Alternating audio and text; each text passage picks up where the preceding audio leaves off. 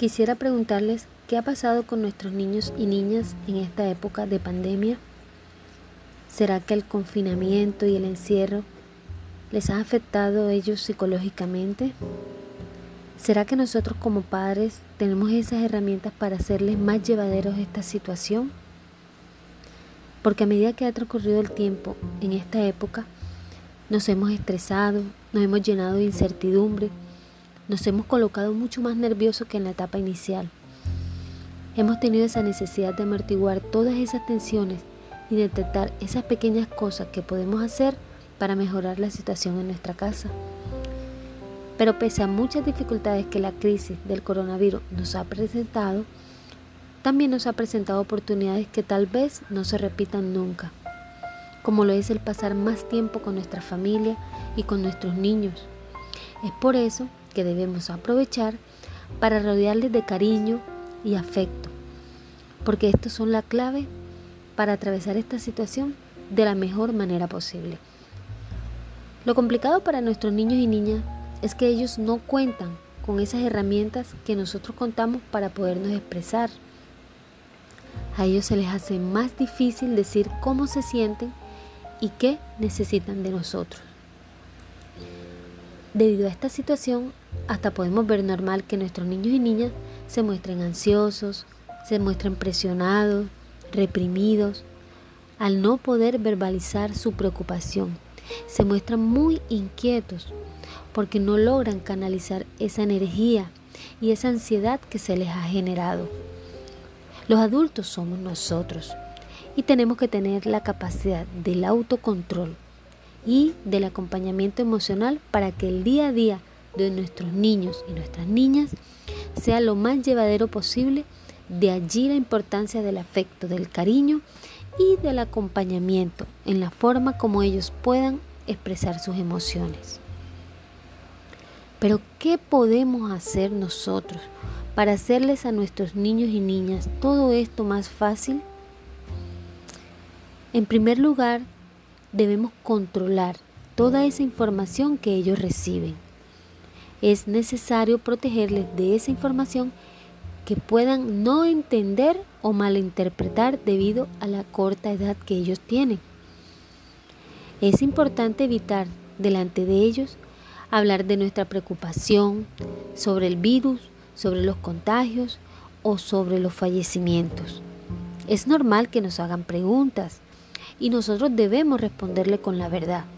Pero como adultos sabremos cuál es esa información pertinente que a ellos se les debe dar y es importante explicarles las cosas desde su lenguaje. O sea, un lenguaje que ellos logren comprender. Segundo, debemos comunicarnos con ellos. Crear un espacio donde se les pueda hablar, donde ellos puedan expresar sus emociones desagradables como la tristeza, el enojo, el miedo. Se les debe enseñar a identificar sus emociones y a nombrarlas. Debemos hacerles ciertas preguntas. ¿Estás alegre? ¿Por qué te sientes triste? ¿Qué es lo que te asombra?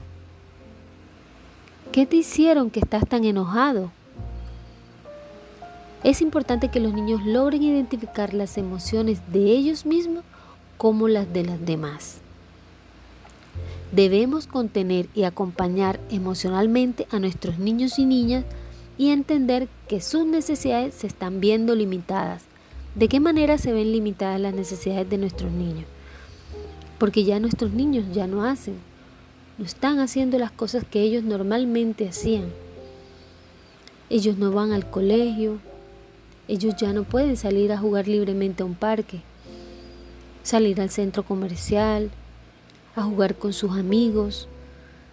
Todo esto los está limitando y los está afectando emocionalmente.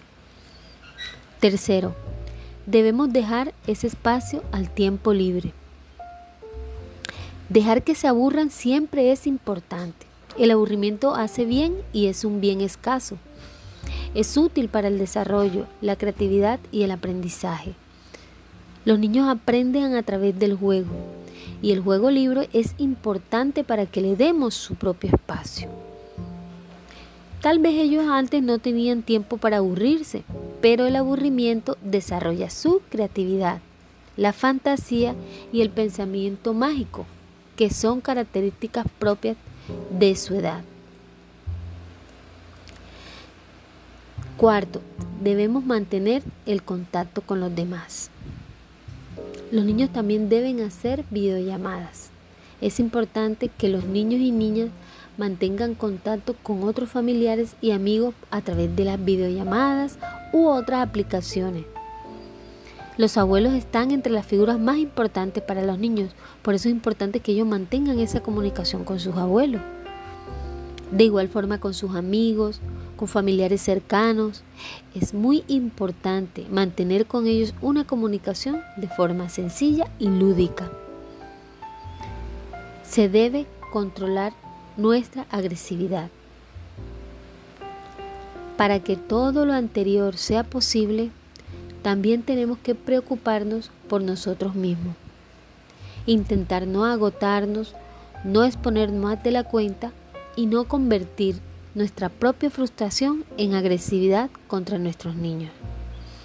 Debemos evitar todas esas situaciones de violencia para mostrársela a nuestros niños porque sería cargarlos con algo más en contra de su estado emocional.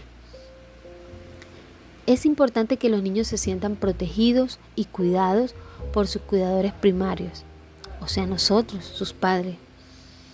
Estamos, viendo un estamos viviendo un tiempo único, pero es algo temporal, es algo transitorio que pronto va a pasar. Antes la familia nunca va a estar tanto tiempo junta. Así que es mejor crear un recuerdo bonito de toda esa experiencia. Muchas gracias.